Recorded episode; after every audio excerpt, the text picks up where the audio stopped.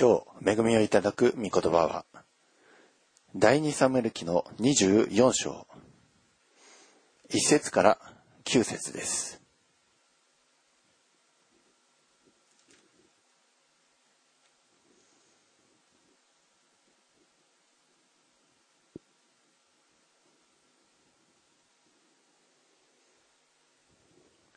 第二サムエル記24章1節から9節えーはじめに1節をお読みいたします。さて、再び主の怒りがイスラエルに向かって燃え上がった。主は、さあ、イスラエルとユダの人口を数えよと言って、ダビデを動かし、彼らに向かわせた。では一言お祈りいたします。愛する主よ、今朝我らを清めてください。整えてください。私たちのうちにあなたを礼拝し、あなたを恐れ敬う心を今増し加えてください。神と人との前で犯してきた罪々をすっかり洗い清めてください。また我らが試みに合うことなく悪から救い出してくださいますように。これからの一切を主をあなたが支配してください。このしもべの唇、心、体、思い、またこれに預かる一人一人の耳をあなたが清めてください。これからのすべてをあなたの御手にお委ねして、私たちの尊き主、イエス・キリストのお名前によってお祈りをいたします。アメン。えーまあ、前回のところ、えー23章は、ね、初めの方は、ダビデの最後の言葉が記され、またダビデの勇士たちが、名前を記されておりました。そしてこの24章、第2サムエル記の最後の章なんですけども、えーまあこちらの方は、ね、あの、時系列順で言えば、まあ、23章よりも前の記事だと思われます。というのはダビデがまだ健在で、また、ね、ヨアブが、えーまだ、えーまあ、王の側近として軍団の長として、えー立っているからです。で、まあ、ダビデがまだ、え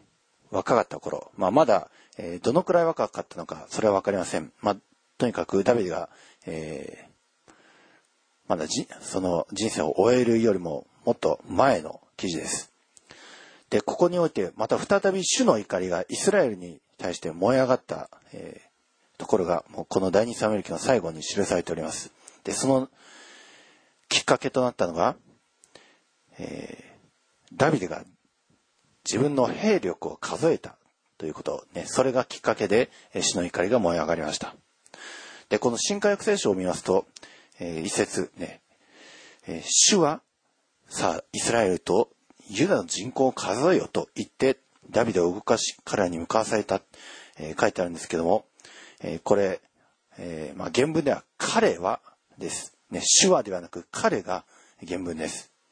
なんで新科学が主はとわざわざ主になってるのかちょっと、えーまあ、理解に苦しむものですけれども、えー原文では彼はです。じゃあ一体その彼とは誰か。えー第二三、あ、第一歴代史の方に、まあ、並行記事があるんですけれども、で、この、えー第一歴代史の21章、一節見ますと、その彼が一体何者かが記されています。第一歴代史の21章一節ここにサタンがイスラエルに逆らって立ち、ダビデを誘い込んで、イスラエルの人口を数えさせた。彼、一体何者かが、サタンと明確に記されておりますね。サタンです。ね主の怒りがイスラエルに向かって燃え上がった。サタンは、さあ、イスラエルとユダの人口を数えようと言って、ダビデを動かして彼に向かわせた。まあ、こういうふうに、第二サムエル記の方は読み替えることができます。ね彼は、えー要するに、主ではなく、サタンが、このダビデを動かしたんですね。ヤコブの手紙の一章13節にこう書いてあります。ヤコブの一章13節誰でも誘惑にあった時は神によって誘惑されたと言ってはいけません。神は悪に誘惑されることのない方であり、ご自分で誰を誘惑なさることもありません。人はそれぞれ自分の欲に惹かれ、おびき寄せられて誘惑されるのです。欲がはらむと罪を生み、罪が熟すると死を生みます。愛する兄弟たち、騙されないようにしなさい。アーメン。ね、明確に書いてありますね。神は誰も誘惑することのないお方です。神は試練はお与えになります。試練と誘惑は全く別物です。ね、誘惑というものは人をただね、陥れて、人を引きずり下ろして罪に、死に、ね、引き込んでいくという、ただそれだけの動機によって、ね、悪魔サタンが用いるのが、その誘惑ですけれども、神様がお与えになるのは試練です。試練は人を立て上げて、人をより強くし、人をその罪から、死の行いから改めさせて命の行いと導く。ですから試練と誘惑は全く違うものだということを覚えておいてください。神様は試練はお与えになりますが、しかし誘惑はなさらないお方です。12節のところで、試練に耐える人は幸いです。耐え抜いて良いと認められた人は、神を愛する者に約束された命の冠を受けるからです。誰でも誘惑にあった時、神によって誘惑されたと言ってはいけません。神は悪に誘惑されることのない方であり、ご自分で誰を誘惑なさることもありません。ですから皆さんは誘惑された時はですね、これ神か、神が私を誘惑したんだ。いや、それは言い訳です。神は誰も誘惑はなさらないお方。神さんは、ね、試練はお与えになりますけども、でも、誘惑は何から来るでしょうか誘惑は悪魔サタンから来るものであり、そしてその悪魔サタンからの誘惑に自分の欲が、ね、乗っかって、おびき寄せられて、それを掴んでいくものです。14節にありますね。人は自分、それぞれ自分の欲に惹かれ、おびき寄せられて誘惑されるのです。欲がはらむと罪を生み、罪が熟すると死を生みます。アメン。ね、人は欲、自分の欲欲望に引き寄せられて、誘惑されて、そしてその欲がはらむと、はらむ。お腹に赤ちゃんが宿ると同じですね。欲がお腹に宿ると罪を生み出し、罪が熟すると、罪が、生み出した罪が育っていくと、死を生み出すことになります。ダビデは、ね、悪魔サタンに動かされました。えー、第第2サムエル記24章の戻りますけれども、ねえー、悪魔サタンがね、さあ、イスラエルとユダの人口を数えようと言って、ダビデを動かして彼に向かわされた。ねえー、原文は感動させということです。ね、精霊の感動はいいんですけども、誘惑の感動というものもあるんですね。罪の感動。私はこれをしたい。そういうふうに神様に逆らってなすこと。それが罪の感動。これは死を生み出すものです。2節からお読みします。王は側近の軍団の長ヨアブに言った。さあ、ダンからベールシバに至るまでのイスラエルの全部族の間を行き巡り、その民を登録し、私に民の数を知らせなさい。するとヨアブは王に言った。あなたの神、主がこの民を今より100倍も増してくださいますように。王様が親しくこれをご覧になりますように。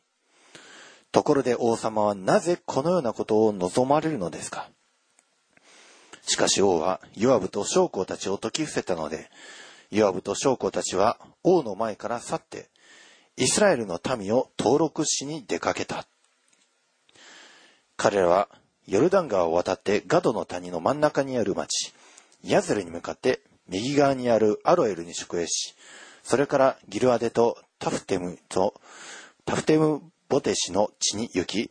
さらにダン・ヤーンに行き、シドンに回った。そしてツロの要塞に行き、ヒビ人やカナン人のすべての町々に行き、それからユダのネゲブへ出て行って、ベールシャバに来た。こうして彼らは全土を行き巡り、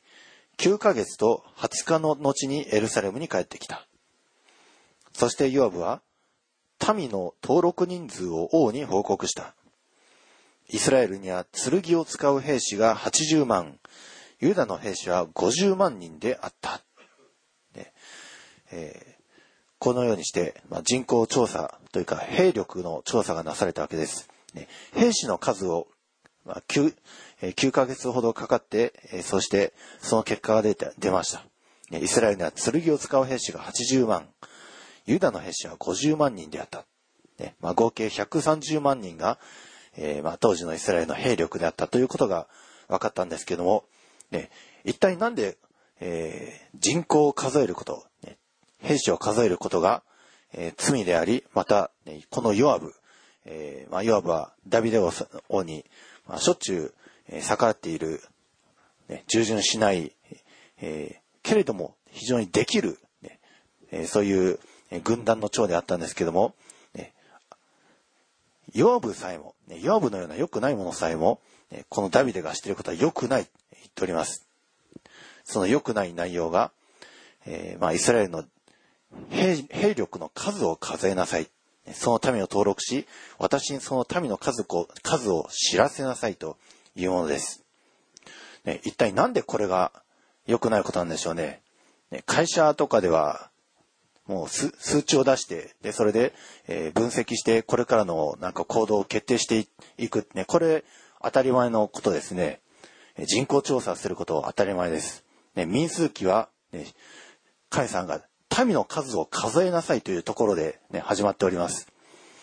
一体なんでこの時ダビデが人口調査することがこんなに悪いことだったのか。皆さん、これですね、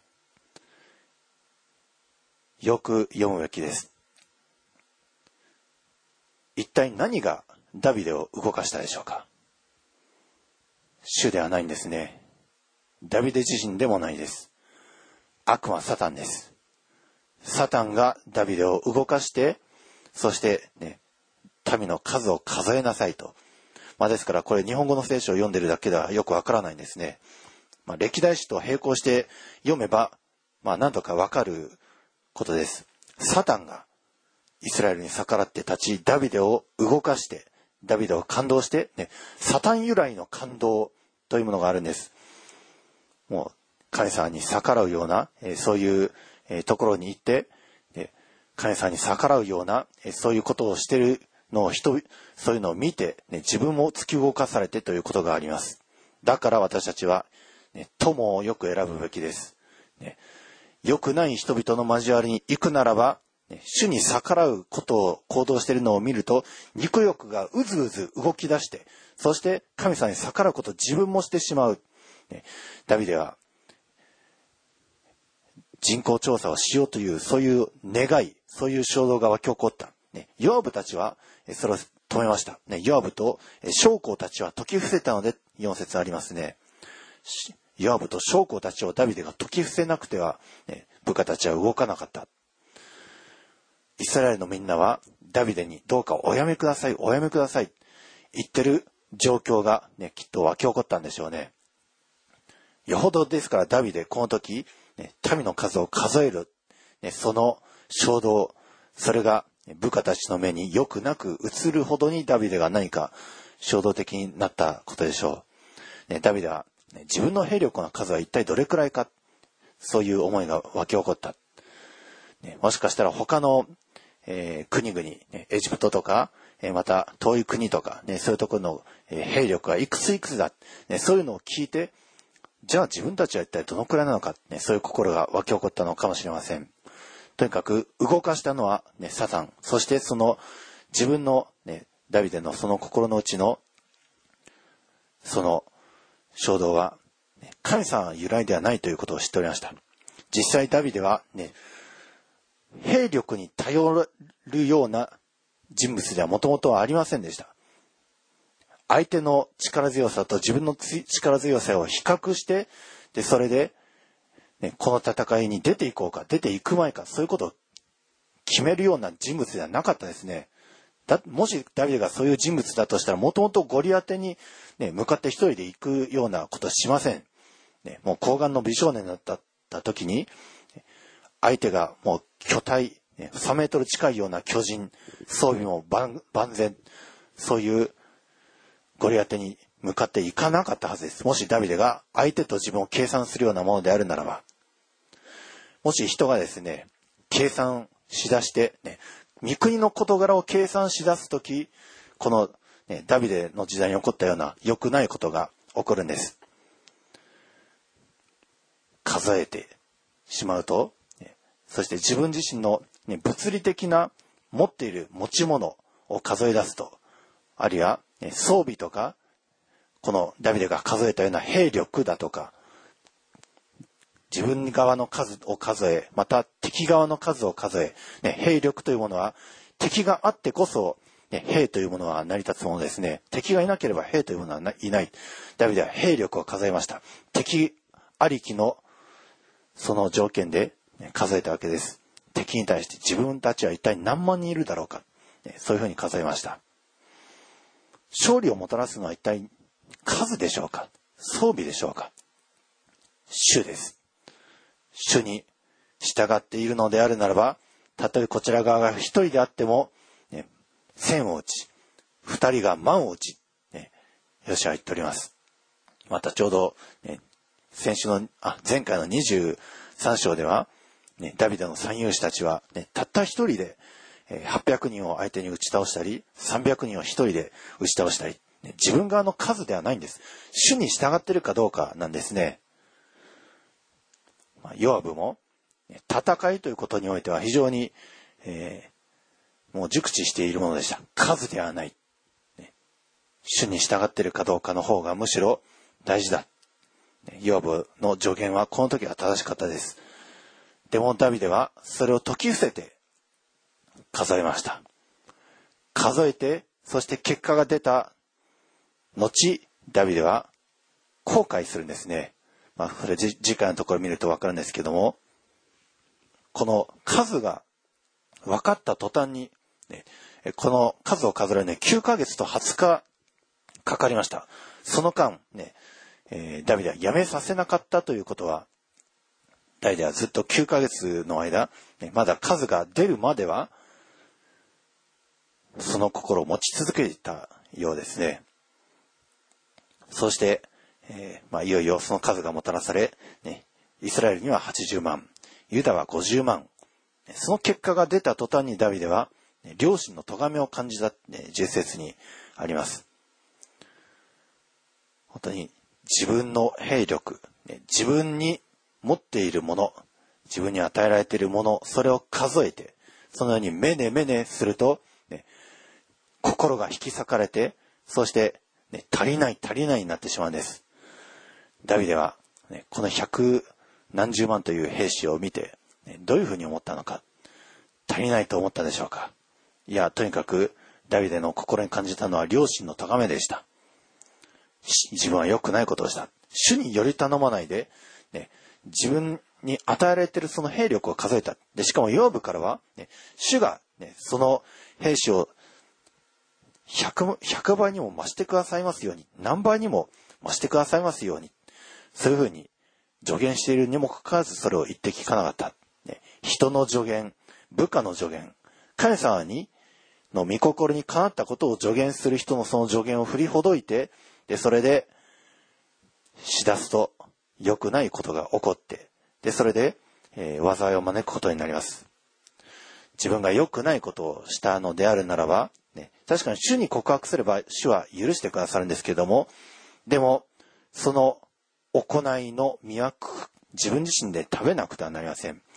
ね、盗みをしたら、ね、それなりのケーキを、ね、えー、刑務所の中なり、どこかな、まあ、それをしなくてはならない。償いはしなくてはなりませんけれども、でも、罪を告白すれば、主は許してくださいます。ダビデはこの時、ね、今日この箇所において、サタンに動かされて、サタン由来の感動によって、自分自身を数え、敵を数えました。私たちでも心の中、ね、サタン由来の感動であるのか、それとも主由来の感動であるのか、ね、それをよく見極めるべきです。もし主から由来するものであるならば、それは御言葉を超えません。御言葉を超える、ね、そのような感動。ねえー、まあ、例えば今すぐ、ね、あなたは今奥さんと別れて離婚して、あの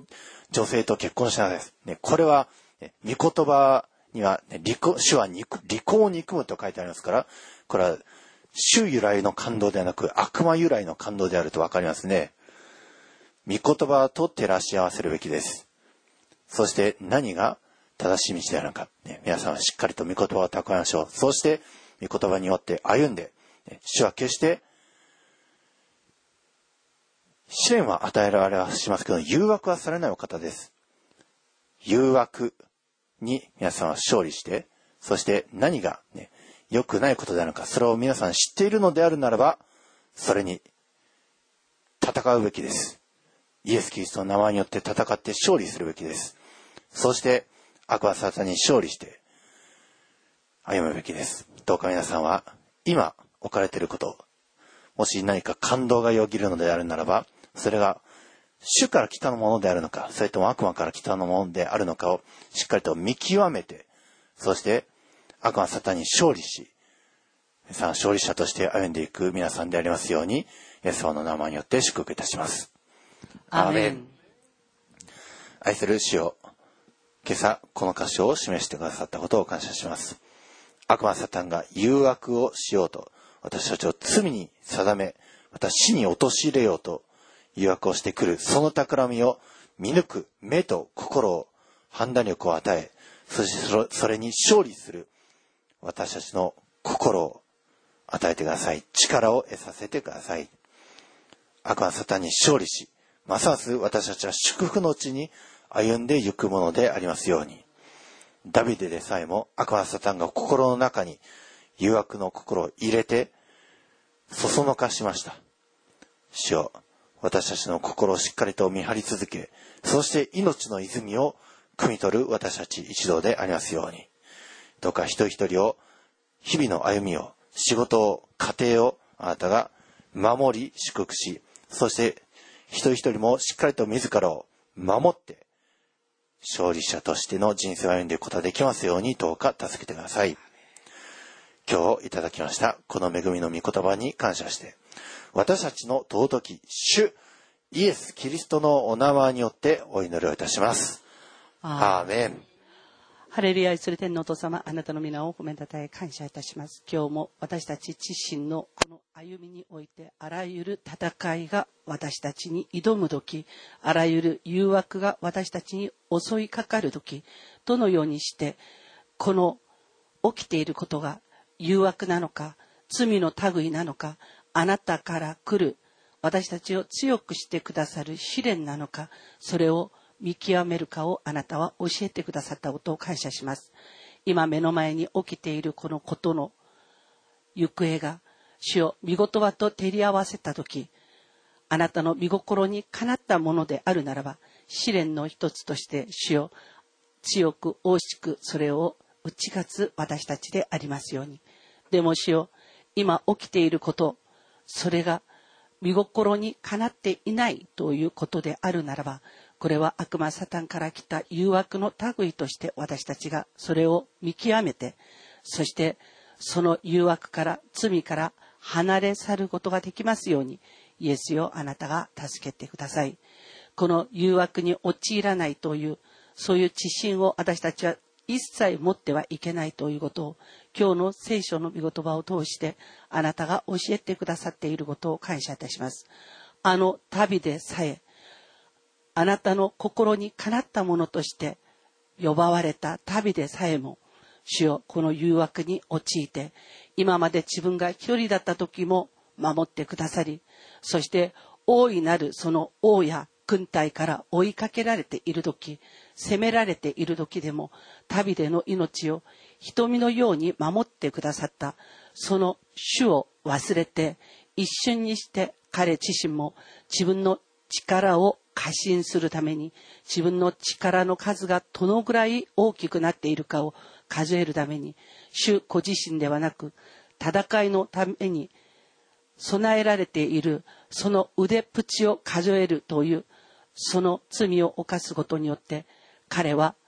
主の見舞いにおいて主を本当に知ってはいけないことをやってしまいました。このようなことが旅でに起きたということは私たちにも起きることであることを可能性として私たちが知ることができますように。そして主よ私たちは今日の御言葉を思い出して誘惑に陥ることなく主の皆を褒めたたえ主よあなたの御心にかなったものとして歩むことができますようにイエスよあなたが助けてください。今日あなたが教えてくださったこの誘惑の類そしてこれが試練なのかどうかそれを見極めるその全てのことをあなたが今日の御言葉を通して私たちに教えてくださったことを感謝して私たちの主イエス・キリストの皆によって感謝して祈りました。アーメン